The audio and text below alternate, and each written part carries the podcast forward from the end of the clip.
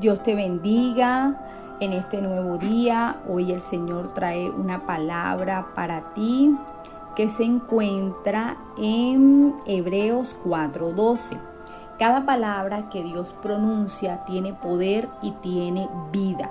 La palabra de Dios es más cortante que una espada de dos filos y penetra hasta lo más profundo de nuestro ser Allí examina nuestros pensamientos y deseos y deja en claro si son buenos o malos. Salmo 139, 23. Dios mío, mira en el fondo de mi corazón y pon a prueba mis pensamientos. Dime si mi conducta no te agrada y enséñame a vivir como quieres que yo viva. Versículo 24. Y el Salmo 23, del 1 al 3. Tú, Dios mío, eres mi pastor, contigo nada me falta. Me haces descansar en verdes pastos y para calmar mi sed me llevas a tranquilas aguas. Me das nuevas fuerzas y me guías por el mejor camino porque así eres tú. La palabra de Dios es como una espada de doble filo. No leemos la palabra de Dios solo porque nos ayuda a pasar momentos difíciles Creo que la palabra de Dios, además de ayudarnos a superar dificultades, también trabaja en aquellas áreas de nuestra vida que necesitan de manera urgente una intervención divina. Es por eso que la Biblia dice que su palabra es como aquella espada de doble filo, corta para un lado, pero a su vez corta para el otro. Su palabra escudriña lo más profundo de nosotros y revela lo que realmente está pasando. Es tan poderosa que puede obrar en varias maneras en una misma temporada.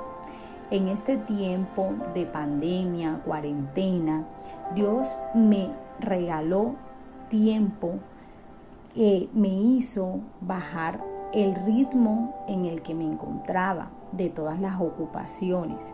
Y una de las cosas que he aprendido en este tiempo, que es como lo dice en el Salmo 23, eh, a descansar, a entrar en el reposo del Señor, a reflexionar.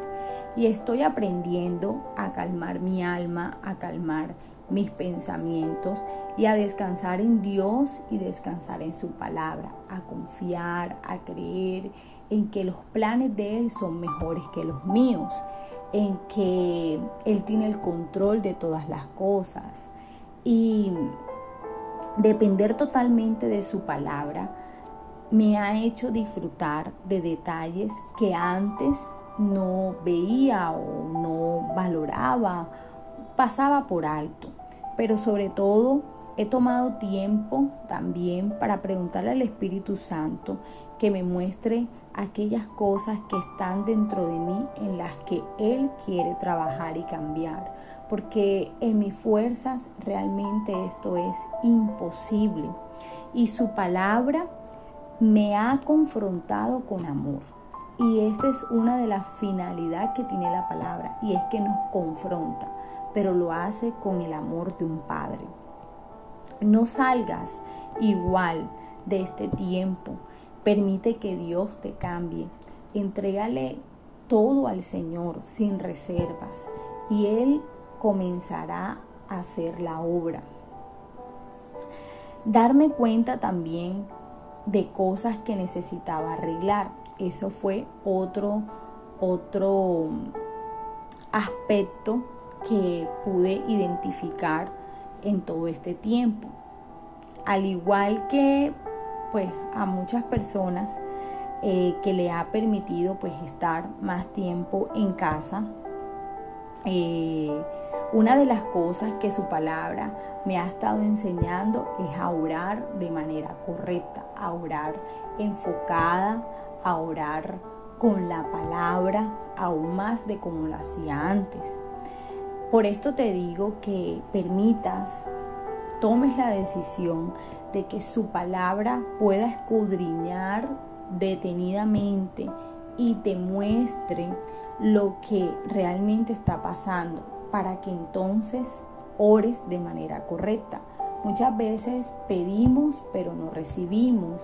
Eh, muchas veces oramos em, de manera ansiosa, desesperada, eh, no, no estamos, y no es tanto cuestión de tiempo, sino que no estamos realmente conectados y con Dios en el momento de, de estar orando. Y es importante tomarnos ese tiempo, es importante confiar en la palabra del Señor, es importante eh, leer su palabra, meditar en esa palabra y preguntarle al Señor qué te quiere enseñar con la palabra de Dios, con su palabra. Porque definitivamente si no conocemos contra lo cual estamos luchando, pues no sabremos qué armas usar para poder destruir. Y la tercera cosa que también he aprendido en este tiempo es a conectarme más con el corazón de mi familia. Realmente la cuarentena y todo este tiempo nos ha permitido detenernos para volver a lo más importante, que es Dios y nuestra familia. Creo que esas dos cosas resumen los, dos mandamientos más importantes que Jesús estableció. Ama a Dios con todo tu ser y ama a tu prójimo como a ti mismo. Y nuestro prójimo más cercano es tu familia. Sé que muchas familias en este tiempo de cuarentena pues ha sido de bendición porque los ha unido más pero también reconozco que para muchas familias ha sido una temporada muy tensa, eh, difícil, porque no estaban acostumbrados a pasar tanto tiempo juntos bajo el mismo techo o porque habían conflictos sin resolver o aquellas familias que han perdido seres queridos. Eh, sin embargo, creo que ha sido una buena oportunidad para conectarnos más con la familia y reconciliar aquellas cosas que estaban rotas o quebradas.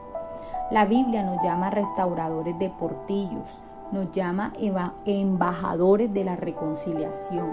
De hecho, para eso fue que Jesús fue a la cruz, para reconciliarnos con nuestro Padre Celestial. En esta temporada permite que la palabra de Dios sea esa espada de amor que te guíe a ayudar a otros, pero que a su vez también te ayude a ti a identificar, a examinar aquellas cosas que no le agradan al Señor, porque realmente el Señor quiere que nosotros seamos exclusivamente de Él. Todo, todo sin reserva nos entreguemos a Él. En esta hora eh, quiero orar por ti, pidiéndole al Padre, al Hijo y al Espíritu Santo que haga una transformación en tu corazón a través de su palabra. Padre, en el nombre poderoso de Jesús venimos delante de ti para darte muchas gracias Señor por este tiempo, por este nuevo día, para pedirte, Dios, que seas tú llevándonos a ser confrontados con tu palabra, a ser enseñados con tu palabra, a confiar, a creer cada día más en ti a través de tu palabra, a mirar tu palabra como ese espejo que nos permite ver lo que hay en nuestro corazón, lo que necesita ser cambiado y transformado por tu Espíritu Santo. Hoy te pido, Señor, que bendigas la vida de cada persona que está escuchando este devocional y que le regales tu palabra como aquella vida nueva para Él. Aquella palabra que puede y que es capaz de aliviar el dolor, de quitarlo, de sanar, de reconciliar, eh, de dar amor y de dar un nuevo tiempo. Hoy te pido para que la palabra de Dios sea impregnada en nuestros corazones y podamos no solamente ser cambiados nosotros, sino que las personas que están a nuestro alrededor puedan querer conocerte a ti a través de tu obra de transformación en nosotros, en el nombre poderoso de Jesús. Te bendigo y te deseo un excelente eh, día y resto de semana. Un abrazo.